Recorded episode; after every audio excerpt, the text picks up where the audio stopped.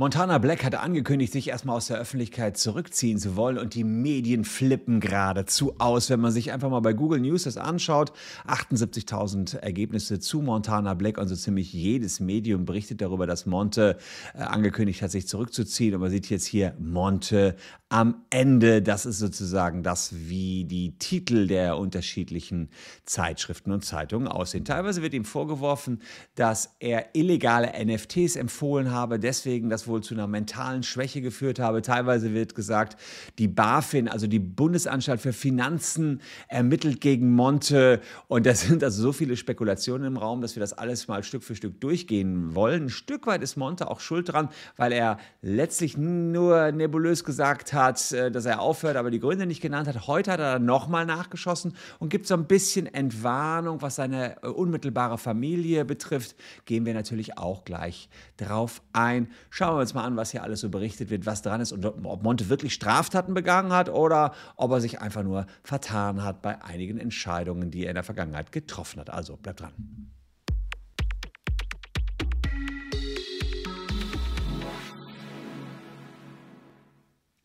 Hallo, ich bin Christian Solmecke, Rechtsanwalt und Partner der Kölner Medienrechtskanzlei Wildeborger und Solmecke und lasst ein Abo da, wenn ihr rechtlich up to date bleiben wollt. Ich gebe es zu, als ich das Monte vor vielen Jahren das erste Mal gesehen habe, war ich extrem skeptisch ihm gegenüber. Dachte so, oh, was ist das denn für einer? Ich meine, optisch ist er jetzt ja nicht unbedingt Mainstream. Das wird er wahrscheinlich selber auch so sagen. Aber ich habe dann ab und an mal Streams von ihm mitbekommen und auch so, so gesehen, wie er sich so geäußert hat. Er hat schon einen Witz, der mir persönlich gefällt. Aber er hat noch ein paar Sachen die mir nicht so gut gefallen haben. Das letzte, woran ich mich erinnere, waren diese Casino-Streams. Da gab es auch Ermittlungen.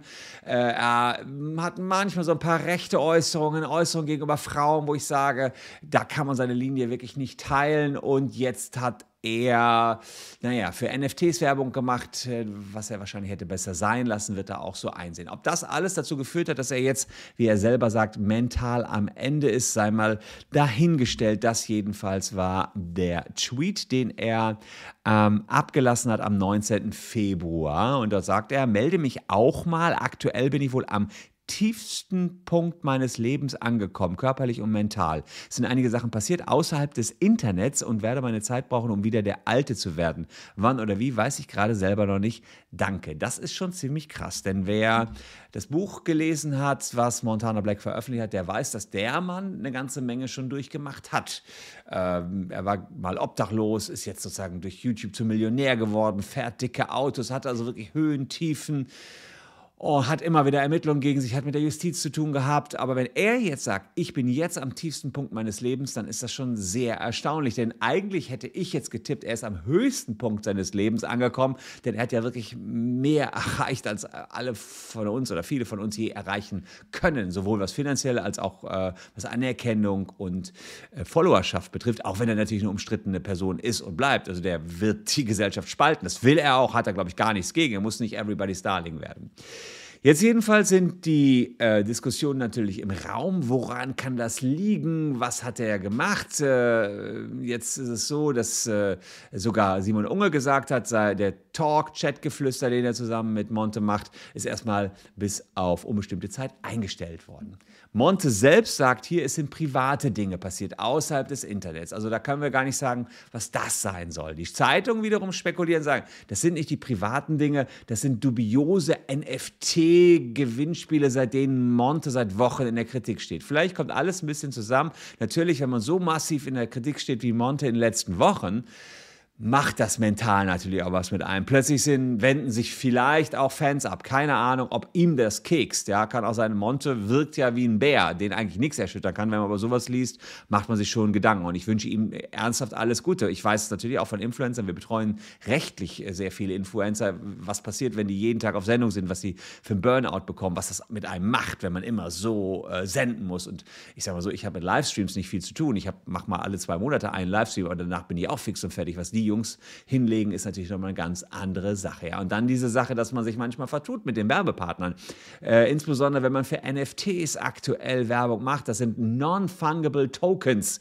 Das könnt ihr euch so vorstellen, das sind sowas wie Echtheitsbeweise, die in der Blockchain gespeichert werden. Ganz vereinfacht gesagt. Da gibt es also Bilder. Diese Bilder könnte man eigentlich millionenfach kopieren, aber nur einer der, dem gehört's. Und das steht in der Blockchain. Das sind NFTs wirklich in ein paar Sekunden ähm, entsprechend erklärt. Und Monte, naja, der hat vor einigen Wochen angefangen, für NFT-Projekte Werbung zu machen.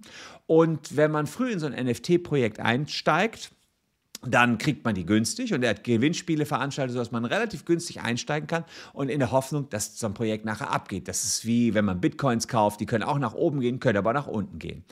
Und ein User hat Monte jetzt bei der BaFin angezeigt, bei der Bundesanstalt für Finanzaufsicht. Es geht hier um Gelder. Ja, die, angeblich ermittelt die BaFin gegen den Streaming-König Monte wegen Steuerbetruges. Er hatte schon immer mal wieder wegen, ja, wegen der Casino-Sachen äh, Ermittlungen, jetzt wegen der NFT-Sachen. Ähm, der Twitch-Streamer Tanzverbot hat Monte kritisiert wegen der NFT-Werbung. Jetzt sagt er, ich habe es die ganze Zeit gewusst. Und der Veranstalter dieser Gewinnspiele, äh, Squiggles, äh, da hat Monte wohl selber mal gesagt, das ist ein betrügerisches Netzwerk. Dieses Posting ist von seinem Twitch-Kanal ähm, verschwunden und das wird ihm jetzt alles vorgeworfen, dass dort hier nicht mit sauberen Karten seinerseits gespielt worden ist, obwohl er ansonsten ja immer sagt, ganz offen zu sein, seine Gelder legt er offen, aber hier werden Tweets wieder gelöscht und äh, irgendwas wird wieder rückgängig gemacht. Ähm, bevor ich darauf das aktuellste Statement von Monte eingehe, will ich mal schauen, was sind die Konsequenzen, die ihm drohen könnten, wenn das alles wahr wäre, was da gerade äh, vorgeworfen wird, auch von den Medien. Ähm, insbesondere geht es hier um einen NFT, der einen Affen mit Hakenkreuz dran bewirbt. Äh, und äh, ja, wenn ihr es noch nicht gemacht habt, checkt mal unten in der Caption, falls ihr vom Facebook-Datenleck betroffen seid, versuchen wir 500 Euro für euch rauszuschlagen. Unten in der Caption dadurch mehr. Also, was sind die möglichen Konsequenzen, die auf Monte jetzt zukommen könnten, die eventuell Druck auslösen? Also erstmal dieser Hakenkreuz-Affe, den Hakenkreuz-Affen, den er beworben hat. Das ist ein NFT ähm, und äh, hier sieht man sozusagen die Werbung, also verschiedene Affen und hier sieht man ähm, ja in, sozusagen knapp äh, über meinem, meinem Kopf, also sagen wir mal hier, da so, ja, seht ihr in der Vergrößerung dieses blauen Affens, was der am Arm hat, das ist ein umgedrehtes Hakenkreuz, ja, umgedrehtes Hakenkreuz, mal gucken, kann ich das größer machen, ja, kann man ihn noch größer machen, äh, umgedrehtes Hakenkreuz, also jetzt sitze ich da im Bild, okay, umgedrehtes Hakenkreuz könnte man natürlich jetzt sagen, ja, was soll das, äh, wo ist überhaupt das Problem bei Hakenkreuzen, also hier seht ihr das, ähm, Hakenkreuze sind in Deutschland nach 86a Strafgesetzbuch verboten. Verwenden von Kennzeichen verfassungswidriger terroristischer Organisationen mit Freistrafe bis zu drei Jahren, wer solche Kennzeichen verwendet. Ähm, und dazu zählen auch Kennzeichen, die denen ähneln. Mm, jetzt kann man also den, den Nazi-Kennzeichen vor allen Dingen ähneln. Und da muss man sagen, umgedrehtes Hakenkreuz äh, muss man schon zweimal hingucken. Als erstes habe ich das natürlich auch äh, nur als Hakenkreuz entsprechend erkannt. Ja, und dies, da ist natürlich jetzt die Frage, ähm, hat Monte sich deswegen strafbar gemacht, weil hier dieser Affe ähm, so ein Hakenkreuz hat? Also strafrechtlich will ich das gar nicht zu tief beurteilen. Meines Erachtens kann man das auch unter die Kunstfreiheit packen. Ihr wisst vielleicht, dass auch teilweise bei Warzone sind ja irgendwelche Bunker mit so einem Hakenkreuz gekennzeichnet, dass man in Spielen und wenn es um Kunst geht, sehr wohl Hakenkreuze einsetzen kann. Jetzt müssen wir gucken, was hat sich der Künstler hierbei gedacht. Ja, beim, was, was, ich habe es nicht tiefer recherchiert, was genau ist der Kongo Club, kann man äh, schauen, wenn der, wenn der nichts mit irgendwie rechtsgerichtet ist und man kann sagen, das ist ein künstlerisches Projekt und das umgekehrte Hakenkreuz Hakenkreuz sagt, soll irgendwie aussagen, alle, alle Nazis sind wie Affen oder so, dann ist sowas natürlich überhaupt nicht strafbar und dann ist es maximal moralisch bedenklich, was Monte da eventuell gemacht hat. Aber da gab es dann auch NFTs, die am Ende in Bach runtergegangen sind. Da kann man sich dann wieder die Frage stellen, was ist, wenn man jetzt hier durch Gewinnspiele Reichweite geschaffen hat für NFTs, die fake waren. Äh, und jede Menge Leute haben da Geld mit verloren. Ach ja, zum Posting selbst sagt äh, Monte, das hätte sein Management abgegeben, sorry, dieses ähm, Posting auf ähm, Twitter. Und er hätte das gar nicht abgegeben, dann wäre er natürlich sowieso raus. Also egal ob Kunst oder nicht, dann wäre er raus, wenn man das so bestätigen könnte. Und die äh, illegalen NFTs, für die er Werbung gemacht hat, ja, wie ist das mit Influencern, die Werbung für illegale Produkte machen? Kann das ein strafbarer Betrug sein? Den habe ich euch mal hier rausgepackt wer in der Absicht, sich oder einem Dritten rechtswidrigen Vermögensvorteil zu verschaffen, das Vermögen eines anderen beschädigt, also Vorspielung falscher Tatsachen, Irrtum erregt, wird Freiheitsstrafe bis zu fünf Jahren bestraft. Hat er irgendjemand betrogen? Naja, das wäre der Fall gewesen, wenn Monte gewusst hätte, dass diese NFTs, für die er Werbung gemacht hat, fake waren. Er selbst sagt, ich wusste von der ganzen Geschichte nichts. Und deswegen muss ich auch sagen, tja, Betrug kommt hier nicht in Betracht. Denn er äh, sagt ganz klar, ich hatte gar keine Ahnung. Er selbst ist selber reingelegt worden. Keine Ahnung, ob er Geld bekommen hat von den Anbietern der NFTs. Vielleicht haben die ihn dann auch noch betrogen sodass er, wenn er die NFTs vielleicht auch selbst gekauft hat, selbst der Betrogene wäre und äh, auch für eine Beihilfe am Betrug durch den NFT-Herausgeber hätte er Vorsatz haben müssen. Das finde ich also auch eher fernliegend. Und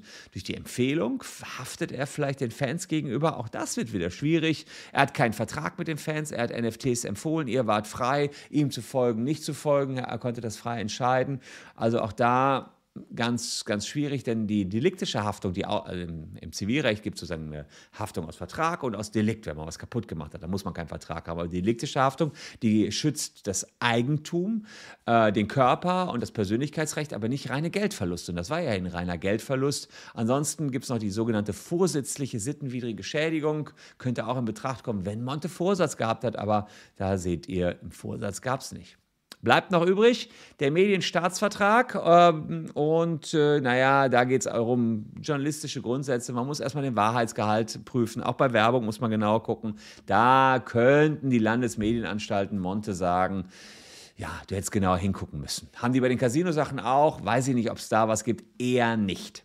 Und Wettbewerber könnten ihn abmahnen, andere Influencer, weil er Fake-NFT bewirbt. Ja, äh, ist aber auch ehrlicherweise auch nichts dran. Das heißt, wenn jetzt die Medien sagen, der Druck auf Monte sei deswegen gekommen, weil er irgendwie strafrechtlich was zu befürchten hätte, aufgrund seiner NFT-Werbung, dann kann man natürlich sagen, die NFT-Werbung war scheiße, das hat er offenbar auch eingesehen und moralisch verwerflich, aber letztlich äh, wahrscheinlich nicht strafbar. Was ich hier jetzt äh, von außen sehen konnte, war es keine Straftat, die er da gemacht hat. Das vielleicht auch zu einer Belastung führt, who knows. Ja? Das können wir natürlich an dieser Stelle nicht sagen. Manche werfen Monte Geldgier vor, manche sagen allerdings auch, wünsche dir viel Kraft. Und weil jetzt so ein Chaos entstanden ist in der ganzen Sache und weil man ähm, jetzt auch wirklich gar nicht mehr weiß, wie man hier was glauben soll, hat Monte sich vielleicht mehr oder weniger auch ein bisschen genötigt gesehen, sich nochmal zu äußern. Und heute hat er sich geäußert und er sagt äh, Folgendes auf Insta und verteilt das auch weiter auf Twitter. Glaube nicht alles, was die Medien berichten. War niemals die Rede, dass ich mich komplett zurückziehe, etc. Ich nehme mir aktuell Zeit für mich ohne YouTube-Streams. Wie lange diese Pause sein wird, weiß ich selbst nicht. Kann sein, dass ich morgen wieder am Start bin oder erst in einem Monat. Ich setze mich da aktuell nicht selber unter Druck und schaue von Tag zu Tag. Ich hatte nicht nur vom Kopf her eine schwere Phase, sondern auch am Freitag eine knapp fünf Stunden Vollnarkose, weil ich mir die Zähne neu machen lasse. Das hat mich körperlich ziemlich mitgenommen.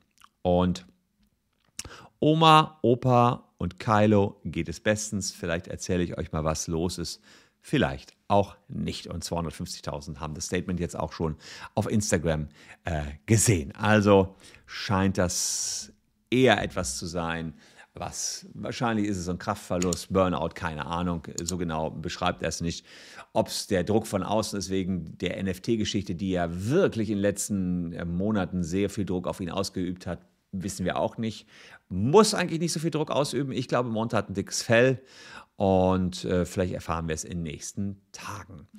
Was ihr auf alle Fälle jetzt schon erfahrt, ist, was die nächsten beiden Videos sind. Äh, die seht ihr nämlich hier. Die könnt ihr euch reinziehen, wenn ihr noch Bock habt. Äh, Würde mich freuen, wenn ihr dabei bleibt. Monte wünsche ich auf alle Fälle alles Gute, wenn das sozusagen so was Burnout-mäßiges ist, dass er sich schnell wieder erholt. Und ja, wer Bock hat, lässt auch ein Abo hier da. Würde mich tierisch freuen. Wir sehen uns morgen an gleicher Stelle schon wieder. Tschüss und bis dahin.